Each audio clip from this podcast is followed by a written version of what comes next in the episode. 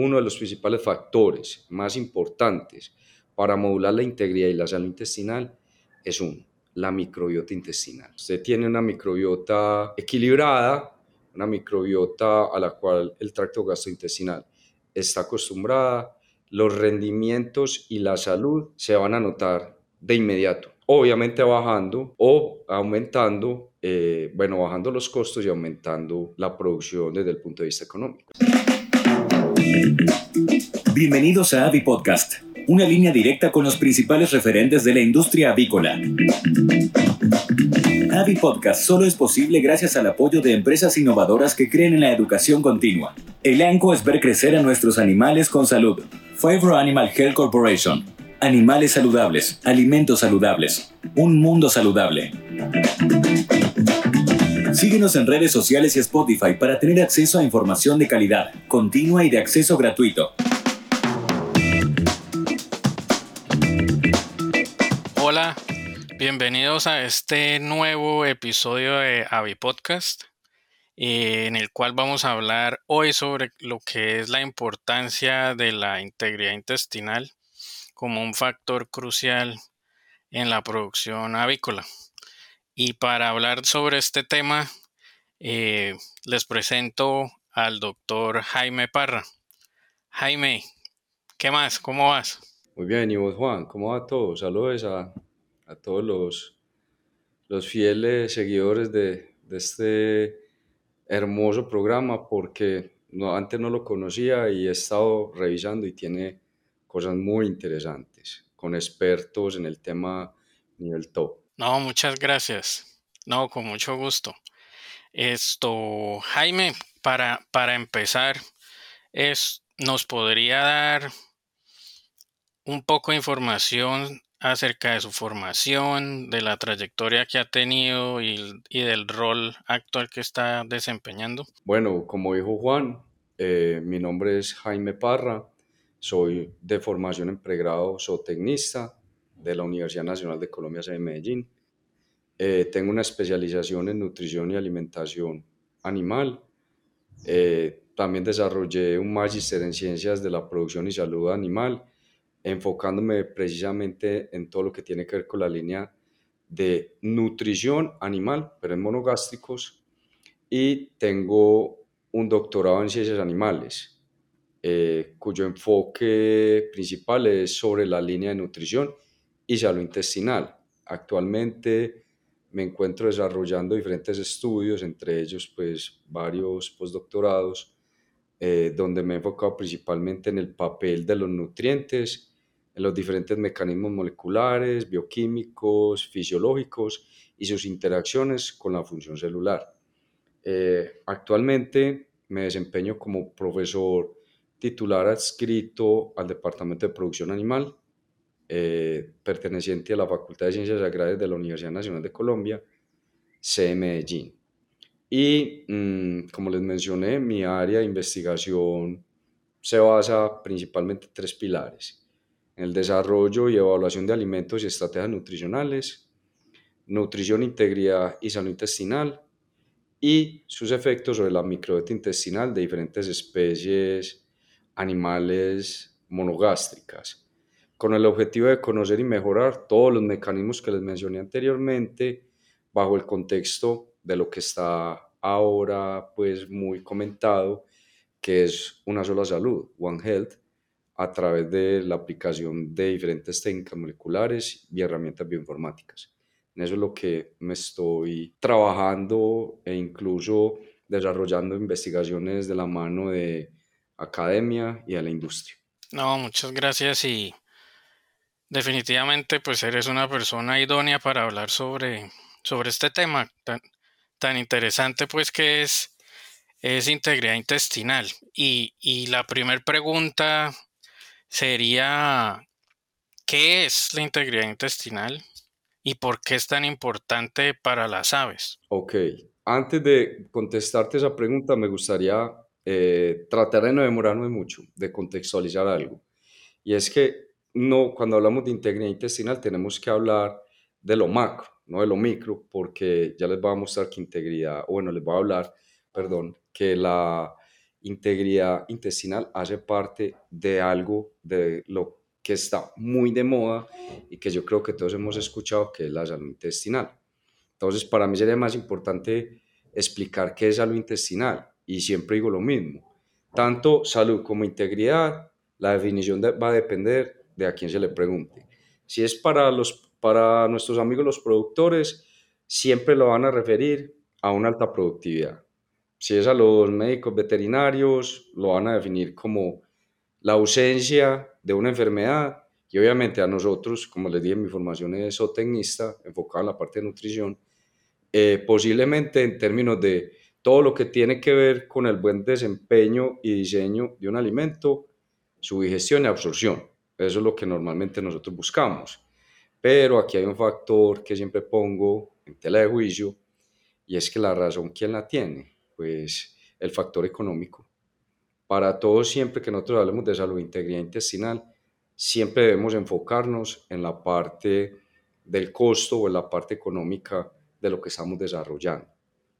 Pero eh, nosotros desde hacía mucho tiempo veníamos trabajando esta parte.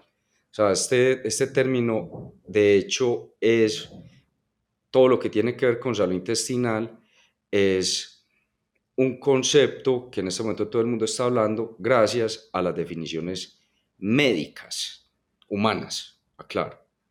Y se ha venido como eh, moviendo hacia la parte alimenticia. En este caso, todo lo que tiene que ver con los animales de producción. Entonces, ¿Qué es salud intestinal? Es la condición generalizada, tal cual del libro, aquí lo estoy leyendo. Condición generalizada de homeostasis en el tracto gastrointestinal, respetando la estructura y la función del intestino. Y esta salud intestinal está conformada por el factor que vos me preguntaste ahorita, la integridad intestinal, que tiene que ver con todo lo que se refiere al desarrollo micro y macroscópico del intestino y su capacidad de desempeñar diferentes funciones. ¿Cuáles funciones? Muy sencillo. La secreción, todo lo que tiene que ver con eh, la capa mucosa, mucinas, en especialmente, especialmente estas proteínas, barrera y arquitectura, todo lo que tiene que ver con la forma y el funcionamiento de las vellosidades y lo que implica los procesos de digestión y absorción. Precisamente todo lo que tiene que ver o lo que nosotros estamos desarrollando en este momento, como es la expresión de diferentes proteínas llámese enzimas o transportadores.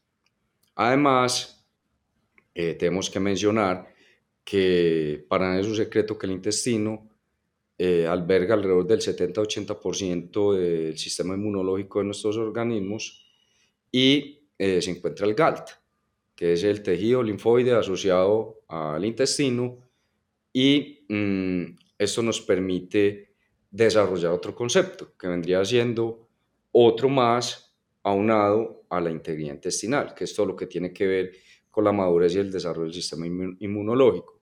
Y por último, lo que yo digo en este momento que es el boom, o sea, que eso explotó por todos lados y es la estabilidad y el equilibrio microbiano, que en este caso en los pollos es fundamental. Y, y nos ha llevado a modular un poco más eso a, a transmitir ese conocimiento a través de una sola palabra, que lo agrupa todo y es la microbiota. Esos serían los tres factores más importantes que me albergan para tener un buen desarrollo de un concepto como es la salud intestinal, principalmente por la integridad.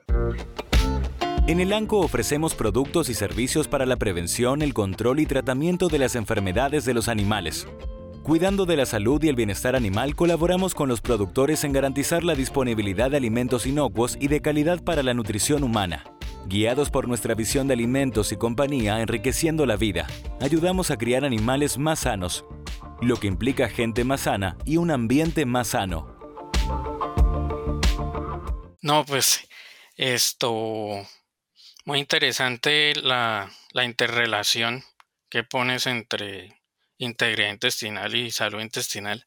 Realmente esa iba a ser mi segunda pregunta, la relación entre integridad intestinal y salud intestinal, que pues ya, ya nos diste esto, esa explicación. Eh, en el caso enfocados en lo que es salud intestinal, entonces pensando a nivel comercial, ¿no? Eh, ¿Cuáles factores eh, piensas tú que son cruciales relacionados con la salud intestinal para, para una producción comercial de aves? Juan, yo considero y, y estoy de acuerdo con muchos investigadores y autores de diferentes artículos internacionales donde nosotros veníamos trabajando, no voy a decir mal, sino que veníamos haciendo diferentes preinvestigaciones sin saberlo en esto, en este tema. Eh, que como te dije, eh, se popularizó mucho por la medicina humana. Pero definitivamente coincido con ellos eh, en el término que ellos utilizan, que es que uno de los principales factores más importantes para modular la integridad y la salud intestinal es uno, la microbiota intestinal. Usted tiene una microbiota equilibrada, una microbiota a la cual el tracto gastrointestinal está acostumbrada, los rendimientos y la salud se van a notar de inmediato, obviamente bajando o aumentando, eh, bueno, bajando los costos y aumentando eh, la producción desde el punto de vista económico. Pero ¿por qué antes no lo, eh, no lo podíamos realizar?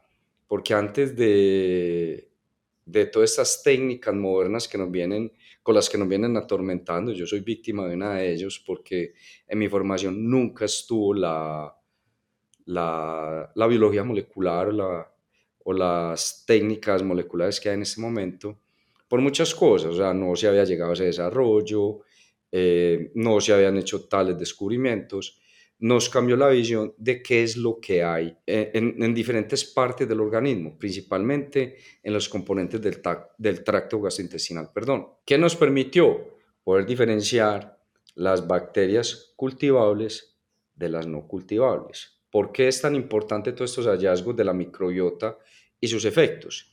Simple y llanamente porque eh, con las técnicas cultivables, que yo creo que nos tocaron a muchos, que era coger la cajita de Petri, sembrar y ver, que era lo que crecía y después clasificar, solamente nos permitía cultivar bacterias que eran, eh, no sé cuál es el término, o sea, resistían anaerobias facultativas, perdón, que podían eh, eh, resistir la presencia de oxígeno mientras las trasladaban de la muestra, en este caso la intestinal o fecal, a las cajitas.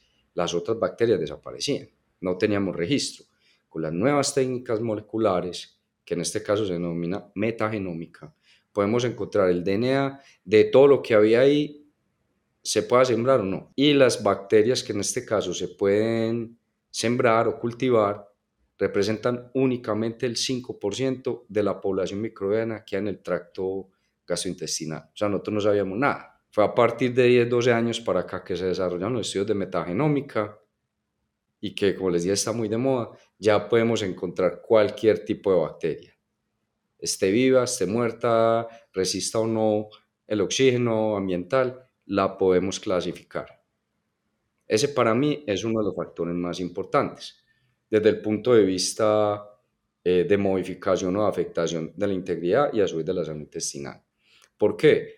Como les dije, dependiendo del tipo de microbiota que yo tengo, que haya bastante diversidad o no, que esté equilibrado o no, van a aumentar los resultados o voy a poder obtener e incluso hasta manipular todo lo que tiene que ver con los alimentos versus su efecto en la microbiota y cómo esta microbiota me modula no solamente la salud intestinal o la integridad, sino a su vez cómo me puede llegar a modular el comportamiento del animal. Desde el punto de vista fisiológico, bioquímico, metabólico, fisiológico. Cuando se trata de producir animales saludables, necesita más que soluciones correctas. Necesita el socio adecuado, aquel que aporta décadas de experiencia en la industria y cuenta con un equipo global que ponga a trabajar ese conocimiento para el avance de su explotación. En Fibro Animal Health Corporation estamos orgullosos de trabajar con usted como su socio de confianza. Otro, otro factor que me gustaría mencionar en el que nosotros hemos trabajado acá, relacionado pues a la salud intestinal, es por ejemplo, el estrés calórico. Eso ha sido muy interesante ver cómo esas condiciones ambientales hacen que la permeabilidad, del intestino cambie. Y es algo que antes no, no se estaba relacionando el hecho del estrés calórico con el intestino, por ejemplo. No se pensaba esto va a afectar, por ejemplo, absorción de ciertos nutrientes o esto va a incrementar el flujo de bacterias del lumen intestinal a nivel circulatorio.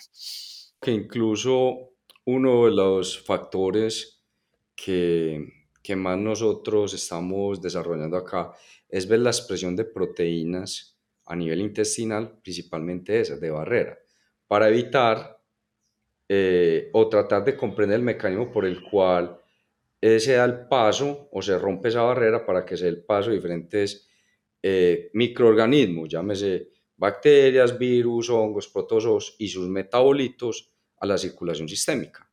Y uno de los factores eh, que más afectan este tipo de translocación de la luz intestinal o de la zona membranosa hacia la circulación sistémica es el estrés calórico, todo mediado a través del sistema inmunológico, lo que llaman normalmente estrés. Y no me preguntes qué es estrés porque siempre digo que es lo mismo. ¿Qué es estrés? Es cualquier cosa que te saca de tu zona de confort. Es muy difícil para mí definir eso. Ah, ¿qué tipo de estrés?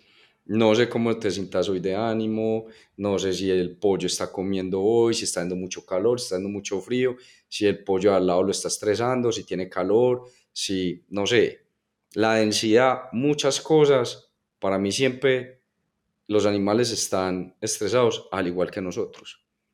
Entonces, hay niveles de estrés que se pueden determinar a nivel bioquímico, que es lo que nosotros buscamos, mediado a través de, ciertas, de ciertos metabolitos que producen los microorganismos intestinales.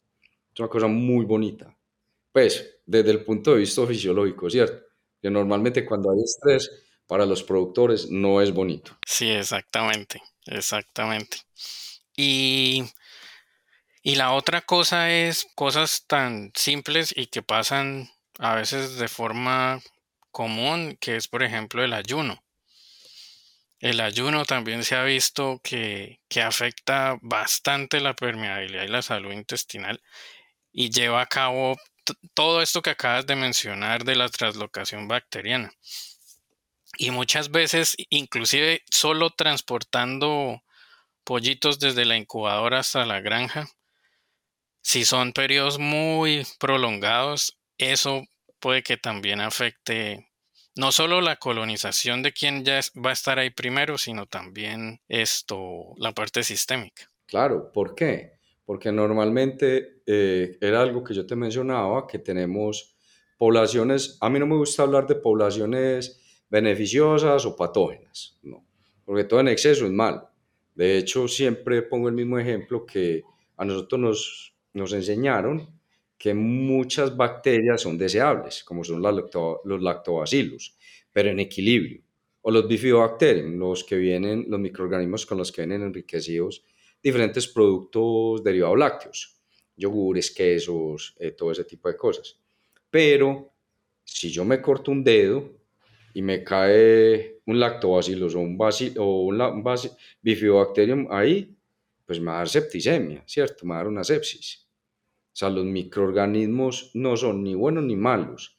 Es el desequilibrio lo que me produce todo ese tipo de cosas que estás mencionando. Entonces, a nivel de un pollo o de cualquier otra especie, pero este caso es muy particular y muy crítico en el desarrollo de la vida del pollo, que es tan estresada y tan acelerada, que un animal que consumir durante 4 o 5 horas eh, por X o Y motivo un, pollo recién eh, eh, nacido, ¿cierto? Puede favorecer la, la, ¿cómo es? La, la colonización por parte de bacterias no deseables, como pues una E. coli, una salmonella, todas las bacterias que nosotros consideramos no beneficiosas porque todos las tenemos, todos. Lo que no podemos dejar es que empiece a haber un desequilibrio por X o Y motivo, en este caso por competencia de sustrato, que sería el alimento. Eso es lo que nosotros tenemos que evitar. Y en, en el caso de tu, pues de tu investigación en monogástricos, eh, no sé si, si, por ejemplo, han hecho algo relacionado a, a factores antinutricionales de algunas materias primas y ese efecto sobre lo que es la salud intestinal. Sí, mira, nosotros hemos hecho eh, diferentes estudios donde pues nos hemos dado cuenta, ¿cierto? Pues yo creo que para nada es un secreto, que hay muchos factores que afectan indirectamente la integridad y la salud intestinal a través de la microbiota. Y estos factores son, primero, para mí el más importante siempre va a ser una gestión inadecuada y programas de bioseguridad eficientes. O sea, para mí ese es el top número uno de lo que te puede llegar a afectar, por lógicas razones, la integridad de la salud intestinal. Pero yo hay veces considero y he hablado con mucha gente que eso es, no a decir que es imposible, pero hay que jugar con diferentes variables medioambientales que nosotros no podemos tener control. Entonces me remito a mi caso en el cual yo puedo tener control, que es todo lo referente a alimentos. Y definitivamente la calidad de las materias primas o de los alimentos que nosotros utilicemos es fundamental. ¿Por qué? Yo voy a considerar que le voy a aportar sustratos a los microorganismos. Esos microorganismos tengo que saber cuáles son y ahí es la importancia del uso de las nuevas técnicas o herramientas moleculares y bioinformáticas para saber qué es lo que hay ahí, quiénes están ahí y cómo voy a modular esa población, sea para aumentarla o para disminuirla. Ojalá en este caso eh, de bacterias no deseables o patobiontes, como tratar de disimularlas un poco, controlarlas. Y yo tengo que conocer eso, tengo que conocer quiénes están ahí, qué hacen o cuál es su función y qué sustratos debo dar para que proliferen o no. Y dentro de esos sustratos, ahí es donde entramos nosotros, yo creo que toda la industria. Y hay que considerar los alimentos. ¿Qué factores antinutricionales tienen? Me explico. Hay factores antinutricionales que afectan indirectamente incluso hasta las poblaciones bacterianas, como cuál. Eh, no así nombre de materias primas. No me gusta hablar mucho de eso, porque es muy relativo.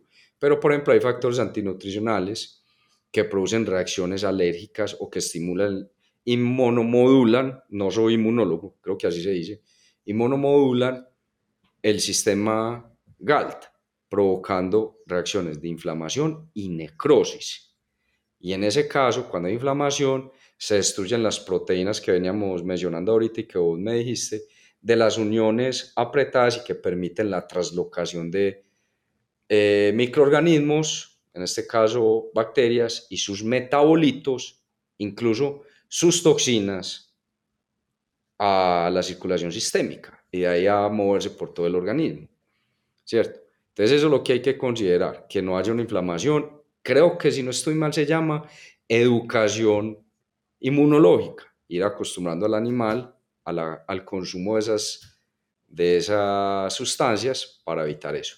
Hay otra cosa que está en este momento, se está investigando mucho, que tiene que ver todo con los polisacáridos no que son componentes fundamentales de los cereales. ¿Qué hay ahí? ¿Para qué sirve? ¿Qué bacterias los pueden utilizar? Y que me ofrezcan algo más de rendimiento. Y por último, las micotoxinas. Todos sabemos que las micotoxinas modulan no solamente el sistema inmunológico, el comportamiento animal, sino también la microbiota. Y hay una interrelación eh, bastante complicada y muy bien descrita en la actualidad de esos tres componentes. sistema, la alimentación, la microbiota y todo lo que tiene referente al animal.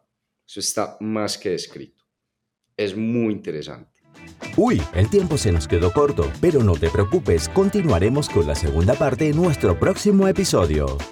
Si te gustó este episodio, no dejes de compartirlo con otros profesionales para que más personas puedan tener acceso a la palabra de los principales referentes de la industria avícola.